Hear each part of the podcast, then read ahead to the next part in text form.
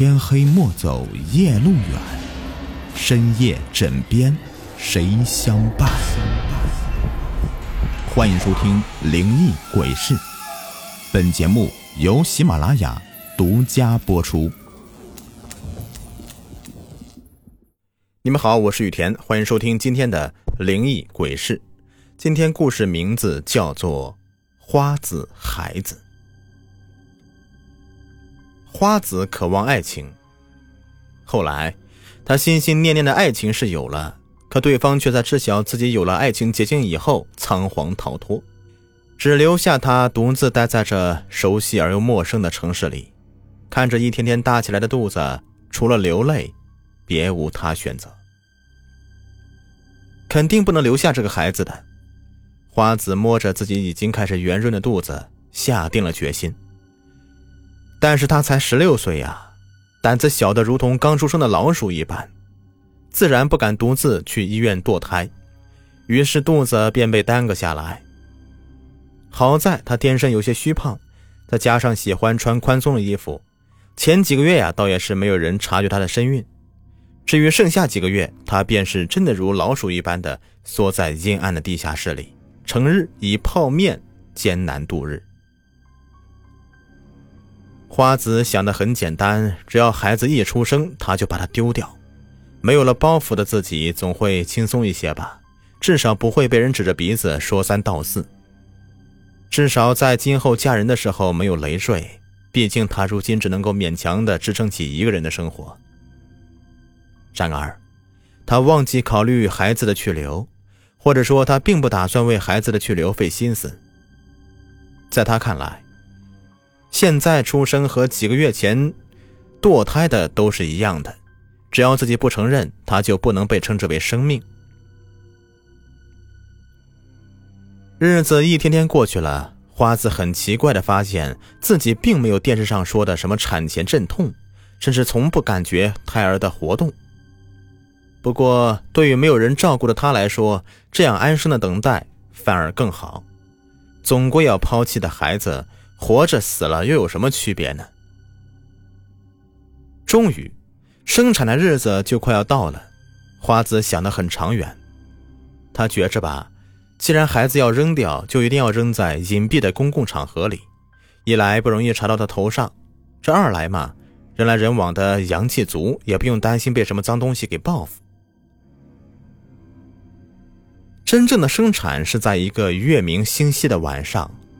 花子毫不费力的就生下一个男孩，在用剪刀割开两人之间的脐带时，花子忍不住看了一眼手里的婴儿，恍惚间觉得他冲自己眨了眨眼睛，惊得他是差点扔掉手里的剪刀。怎么可能眨眼睛呢？刚出生的孩子连眼睛都睁不开的，肯定是我太紧张了。花子如是安慰自己，飞快的剪断脐带。又在床上歇了好一会儿，这才用一个黑色塑料袋裹着怀里的男婴，往闹市区的公共厕所去了。路灯年久失修，偶尔也会闪上一闪，再配上深夜里的冷风，花子忍不住的就打了个寒颤。在确定四周并没有人以后，这才又跌跌撞撞的向前进着。其实也没必要这么费力的。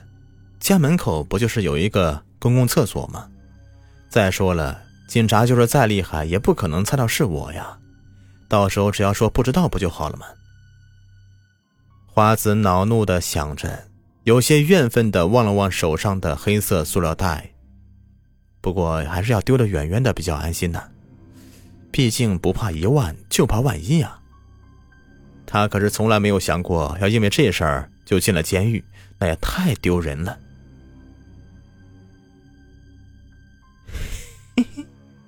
耳边突然传来一个尖利的笑声，被四周的寂静衬的是清晰骇人。花子呆呆的站在原地，好一会儿才意识到笑声的来源，正是那个黑色塑料袋儿。可是，刚出生的孩子怎么会笑呢？是听错了吧？不对，这孩子自打生下来似乎就没有哭声。难道生的果然是一个死胎吗？花子胡乱的想着，脑海里那个尖利的笑声却如同雕刻一般清晰明了。嘿嘿，花子这次终于听清楚了，这皎洁的得意的笑声的确是来自于手中的黑色塑料袋儿，或者说，这黑色塑料袋里的婴儿是闹鬼了吧？花子颤颤的放下手里的黑色塑料袋儿，连打开的勇气也没有，想要赶快逃离，却发现自己的双脚就像是被钉子钉住一般，根本无法挪动。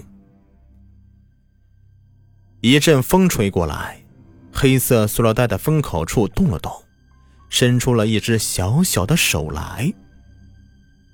花子情不自禁地盯着那只手，就仿佛只要他不松懈，那婴孩就不能够爬出来一般。嘿嘿，又是笑声。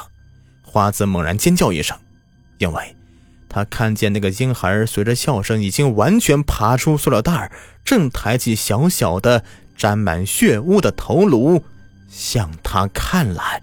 不要过来！花子挣扎的向后退去，却始终无法挪动双腿，最后竟是歪倒在一旁。离婴孩更加近了一些。花子终于确定了，自己在捡脐带的时候看到的并不是幻觉，因为就在他跌倒的那一瞬间，他看清楚，婴孩冲他眨了眨眼睛。我是你妈妈，是你妈妈呀！看着婴孩脸上的血，花子突然想起两人间的亲情关系，赶忙大声喊道。再也不提先前要把他扔掉的事情。婴孩果然是停止了动作，歪着脑袋看着花子，很久以后，竟是双目赤红的，开始向花子的方向攀爬。嘿嘿，妈妈！花子惊恐的看着婴孩的动作，再也不敢开口提那件事情，因为，他敏锐的感觉到了自己激怒了婴孩。而这可能会给自己惹来大祸。婴孩爬得很缓慢，细细的皮肤被在地上的沙子磨破了，留下长长的血痕。而那个裹着他的塑料袋竟也像是活了一般，牢牢的跟在他身后。花子知道自己可能就要死了，他甚至都没能看清婴孩的动作，就发现自己的肚子又鼓了起来。要不是回到手里的那个空空的塑料袋儿，他甚至怀疑方才那个不过是个噩梦而已。昏黄的路灯下，花子挺着大大的肚子，机械地向着原定的路线迈进。他流着眼泪，不断地哀求着肚子里的孩子，希望他能够放过自己的性命。而回答他的，只有那个嘿嘿的笑声和被控制着。无法自主的身体。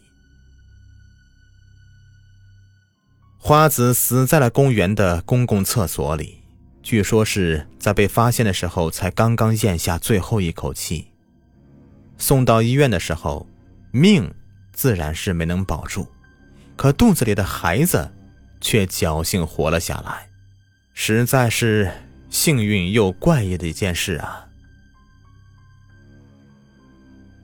无人看护的病房里，婴孩突然眨了眨眼睛，然后又合上了。